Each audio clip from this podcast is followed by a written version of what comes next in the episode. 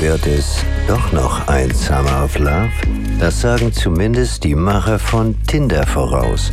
Die Nutzerzahlen und Aufrufe der bekanntesten Dating-App sollen in den letzten Wochen und Monaten neue Rekordhöhen erreicht haben.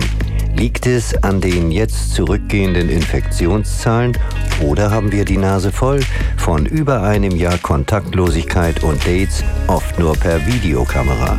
Corinna Bayer vom Fokus hat sich das Datingverhalten der Deutschen mal genauer angesehen und sie ist uns jetzt per App aus dem Homeoffice in Berlin zugeschaltet. Hallo Frau Bayer.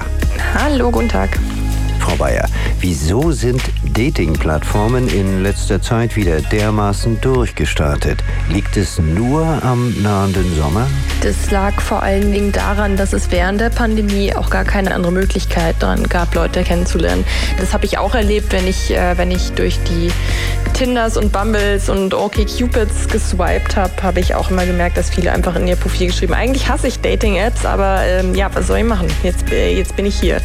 Genau, und es gab auch Rekordumsätze, also gerade bei, bei Bumble, die hatten den Börsengang vor, vor einigen Wochen und das waren wirklich Traumzahlen, die da den, den Firmen beschert wurden. Das liegt erstens eben an der Pandemie und, und jetzt aber auch, das hat auch Tinder neulich rausgegeben, die erwarten den Summer of Love und ähm, dass da die Zahlen nochmal richtig hochgehen, jetzt wo immer mehr geimpft werden. Und man sieht jetzt auch immer in den Profilen, äh, packen die Leute Spritzen rein und ja, ich bin geimpft ist jetzt irgendwie der Anmachspruch der Saison. Und jetzt nach dem Lockdown Blues wollen auch einfach viele jetzt wieder loslegen. Auch Befragungen zeigen, dass, dass da jetzt einfach viele, viel mehr Leute sich jetzt wieder sicherer fühlen, überhaupt rauszugehen und Leute zu treffen nach den ganzen kalten Spazierdates um den Block, die man jetzt höchstens mal hatte. Seit Ausbruch der Corona-Pandemie waren Abstand halten und möglichst wenig Kontakt zu haben die Gebote der Stunde. Waren Dates in den letzten Monaten überhaupt möglich? Und wenn ja, wie sahen die aus?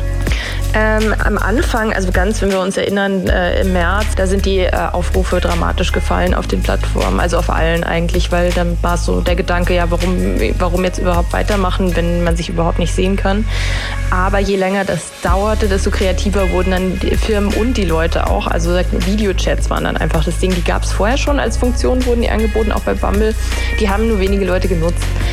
Und das hat auch das Verhalten so ein bisschen verändert. Also das Vereintrend waren Turbo-Beziehungen, das was, äh, was die Pandemie bedankt. Und wenn man nicht mehr ins Kino gehen kann, ins Restaurant und sich irgendwie in so öffentlichen Plätzen treffen kann, ist es ganz oft jetzt so gewesen, dass man sich dann zu Hause bei den Leuten getroffen hat direkt und dann war, der, war man plötzlich in der Beziehung nach ganz kurzer Zeit, weil sich eben auch so anfühlte. Und da ging das alles viel, viel schneller. Und äh, das haben auch in meinem Freundeskreis, viele sind plötzlich zusammengezogen nach wenigen Wochen. Da wurde schon über Kinder geredet geredet, über was, es ging einfach über alles wahnsinnig schnell.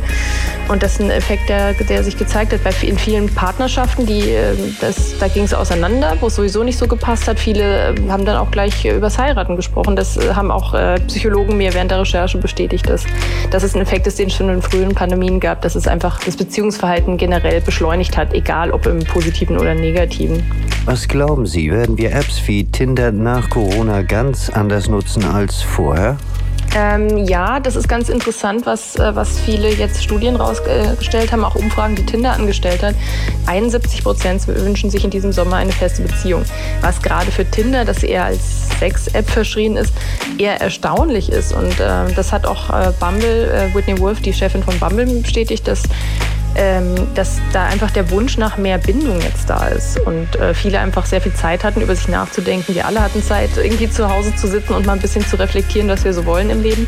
Und das wirkt sich eben dahingehend aus, dass viele einfach jetzt ernsthafter äh, das Ganze angehen und genau wissen, was sie wollen. Also deswegen werden auch die Videochats wahrscheinlich erstmal eine Weile bleiben, weil das ist auch so ein, so ein Begriff, den äh, Slow Dating, dass man sich erstmal ordentlich kennenlernt, bevor man sich trifft oder körperlich wird.